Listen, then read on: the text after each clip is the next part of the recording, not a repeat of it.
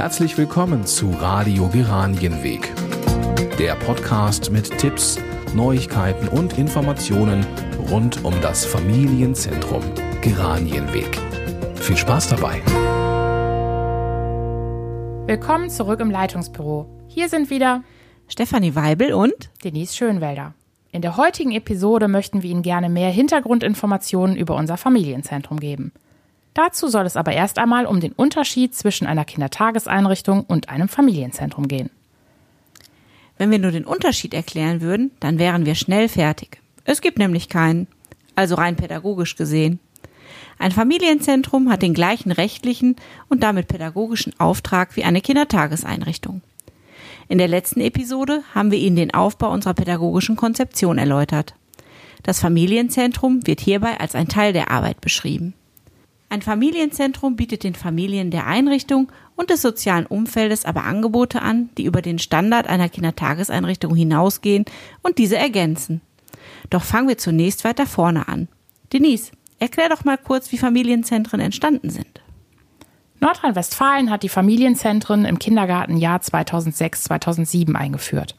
Mit der Weiterentwicklung von Kindertageseinrichtungen zu Familienzentren trägt das Land damit zu einer erweiterten Unterstützungsstruktur für Kinder und Eltern bei, um den wachsenden Herausforderungen an den Familienalltag zu begegnen.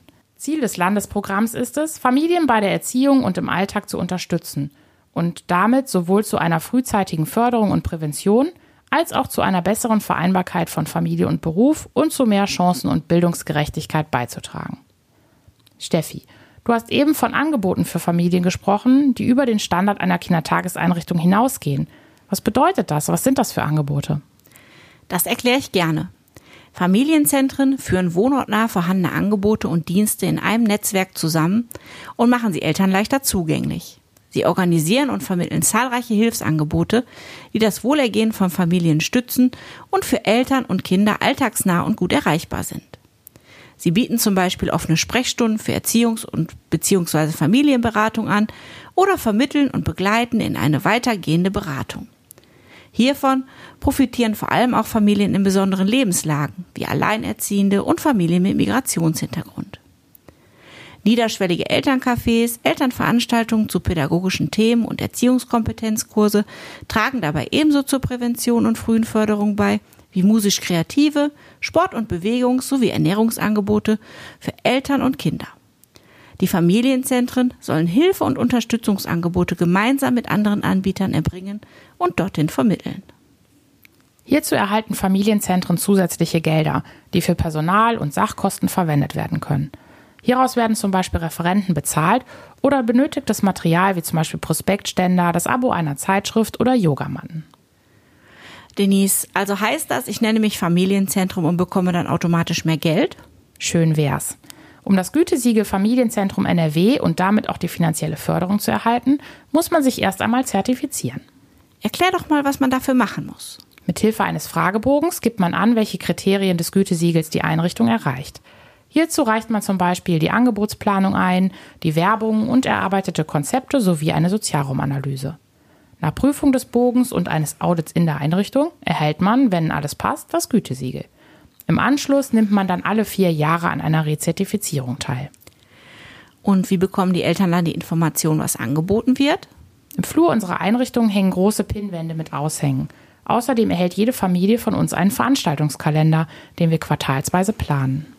Aber die Angebote sind doch für alle Langenfelder Bürger. Genau. Der Veranstaltungskalender ist auch auf unserer Homepage zu finden und die Kooperationspartner veröffentlicht die Angebote zusätzlich. Und wir haben einen Newsletter, den man abonnieren kann. Und wie melden sich Eltern dann an? Das ist eigentlich ganz einfach. Entweder tragen sie sich in einer Anmeldeliste im Flur ein oder sie wenden sich direkt an uns im Leitungsbüro. Wir nehmen auch telefonisch und per Mail Anmeldungen entgegen. Was kostet das Ganze denn?